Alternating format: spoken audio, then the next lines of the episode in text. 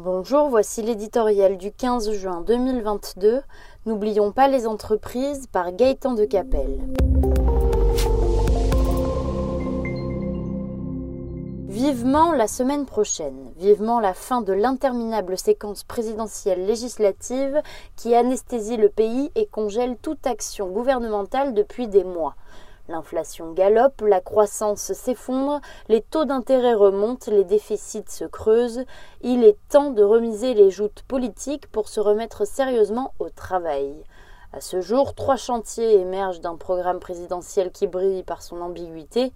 D'abord, une loi sur le pouvoir d'achat attendue dans les prochains jours qui conduira le gouvernement à alourdir la dépense publique de plusieurs dizaines de milliards d'euros.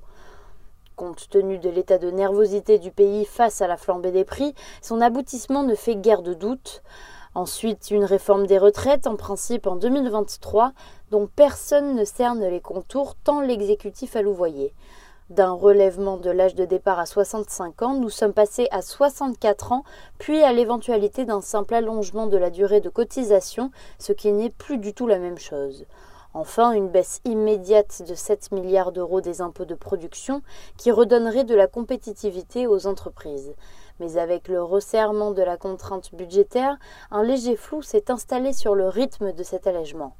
Un allongement du calendrier serait un signal fâcheux au moment où la réindustrialisation a été érigée en priorité nationale. Parmi les succès à mettre au crédit d'Emmanuel Macron figure au premier rang la baisse du chômage. Elle tient notamment à la réhabilitation de la politique de l'offre. Quoi qu'en pense Jean-Luc Mélenchon, c'est la prospérité des entreprises qui crée de l'emploi et alimente le pouvoir d'achat, non la dépense publique. Pour l'avoir longtemps ignoré, la France a subi un décrochage industriel historique, vu ses usines fermer et ses régions dépérir. Loin de constituer un cadeau aux patrons, abaisser les impôts de production, prélevés avant le premier euro de profit, ne ferait que réduire un peu l'écart avec nos principaux voisins. Cela ne saurait attendre plus longtemps.